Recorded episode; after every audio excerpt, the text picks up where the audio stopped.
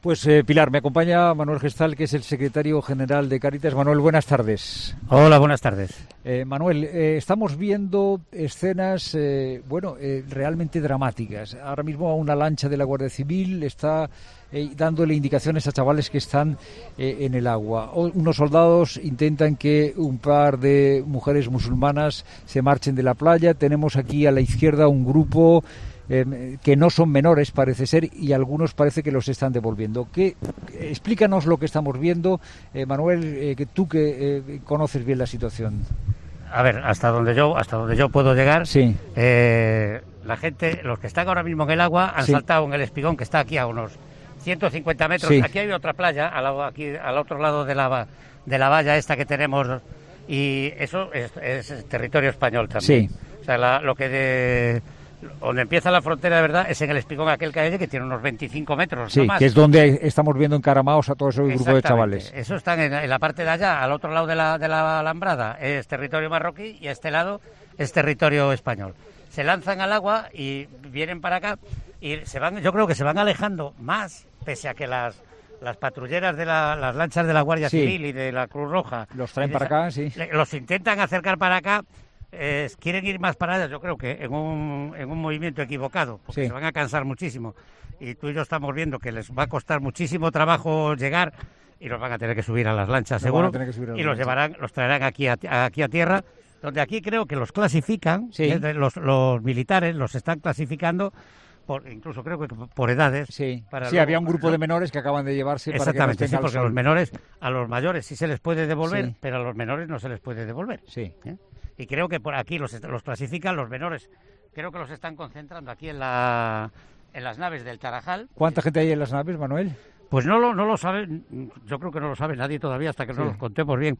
Me- mi- la última información que yo tengo de compañeros que están allí, tengo dos versiones. Una que llega a casi 3.000 Sí. y otro que anda en los 2.000 menores. Las naves son unas naves que eh, se encuentran, digamos, en, la, en el territorio de nadie, entre la playa del Tarajal y el Espigón. entre- No, están en el territorio español. Están en territorio español. Justo la, la- la- lo que es la, la famosa valla que Sí. tantas veces ha salido en la Sí. tele y en todo eso por ahí, va justo por detrás de las Ya. naves. Justo por detrás, bordea y tal.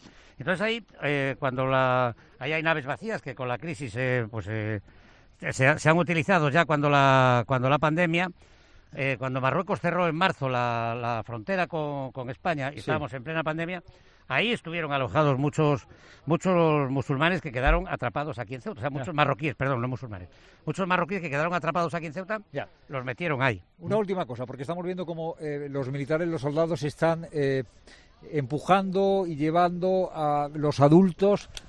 Parece ser que los están eh, eh, devolviendo a Marruecos. Se está produciendo probablemente eh, una expulsión en este momento, ¿no, Manuel? Yo creo que sí, yo creo que los están llevando para ahí y los, los van a devolver por aquel lado. No lo puedo asegurar, pero Claro, claro, hay que saber. están- Ya, pero vamos, sí, sí están siendo contundentes ahora los soldados eh, empujándolos. Hay algunos que se resisten, pero Ah. los están mandando hacia Marruecos. Manuel, eh, eh, desde que la crisis comenzó, ¿cuál ha sido la labor de Caritas con, con esta gente que llega desesperada? Eh, no tiene ni ropa seca para cambiarse. A ver, la- yo sé que la, la- la- la Cruz Roja, por ejemplo, les está dando ropa seca a casi todos, ropa limpia, pero la, esta mañana eh, y, y- y durante toda la noche, durante Sí. toda la noche que no han parado, Sí. que no han parado, pues eh, la- la- veíamos a muchísima gente por las calles de la ciudad Sí. perdidos, sobre todo Vagando al- sin saber hacia dónde andando iban. sin saber dónde iban, enfrente de mi casa que tengo un parque, Sí. pues ahí han dormido esta noche, pues tranquilamente 40 o 50 personas estaban dormidos allí en, en el, en el parque. Este Y- ruido que estamos oyendo es una lancha de Esta la es una lancha de la Guardia. Civil, de salvamento de la Sí, Guardia Civil, y que los está acompañando intentando que venga casi a tierra. Claro, para que no se vayan hacia el mar que pueden ahogarse. Sí, porque se van a ahogar. Decías, esta noche han ido, han estado deambulando y los habéis estado atendiendo.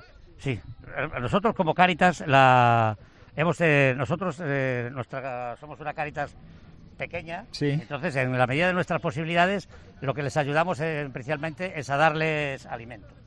Hoy en esta en este caso en particular Aquí el, el que está liderando de verdad todo esto es la Cruz Roja, que es la que tiene muchísimos más medios que Ajá. nosotros. Y nosotros desde esta mañana, cuando ya nos pusimos en contacto con la, con la Cruz Roja, hemos puesto toda nuestra infraestructura, que no es mucha, pero la hemos puesto a, a disposición de Cáritas. Y ya esta misma mañana dice, oye, mandarnos eh, productos de primerísima necesidad. ¿Qué le hemos mandado? Sí. Pues les hemos mandado leche, les hemos mandado galletas, les hemos mandado eh, zumos, batidos, y estamos esperando que nos digan que necesitan más con la furgoneta que tenemos aquí detrás aparcada para volverla a cargar y, traerlos. Pues nosotros, en principio, tenemos que mirar por las personas. Claro. ¿Eh? O sea, nosotros somos Caritas en, la iglesia. Este es, este es el brazo de la iglesia para la caridad. O sea, Caritas, donde se le necesita y donde hay personas que lo necesitan, allí está la iglesia.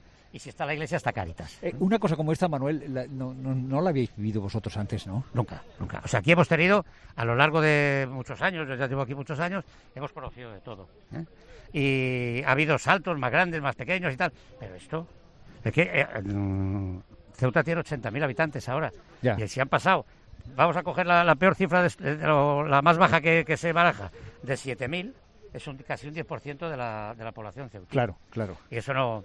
Ahora el, el, espejo, o sea, la imagen que se ve ahora mismo por Ceuta, que se veía esta mañana, era a los ceutíes en casa sí. y por las... Porque hay miedo. Pues creo que sí, por miedo. Y por las calles de Ceuta, gente paseando, pero la gente que paseaba eran estas personas que han pasado. Bueno, paseando, deambulando, buscando. Deambulando, pero parecía un sábado por la mañana o uno como que la gente sale a porque muchos no, muchos padres no han llevado a los niños al colegio sí yo he escuchado y es, cierto que ha habido muchos padres que han tenido miedo y que no han llevado a los niños al colegio muchísimos comercios cerrados sea, lo, que es la calle Real prácticamente había muchísimos colegios cerrados. Hay entrevistas en la tele que le están diciendo que aquí no viene nadie, la gente incluso tiene miedo a salir. Es un problema gordo, es un problema gordo el que nos ha caído, sí. Bueno, pues eh, Pilar, esto es lo que eh, estamos viviendo en este momento en el Tarajal. Mira, ahora mismo, ahora mismo, Pilar, eh, a 10 metros de donde nosotros estamos hay, ¿qué son, Manuel? 20 o 25 chavales. Aquí hay, a ver, así, en total sí, unos 25 aproximadamente, 25 o 30. Que se han tirado al agua, pero que no quieren llegar a la playa porque tan pronto como llegan a la playa, los soldados los vuelven a mandar para... para los dejan descansar un rato, yo creo que los dejan descansar un rato. Los dejan descansar un rato para que se sequen un poco y luego ya los llevan para allá, sí.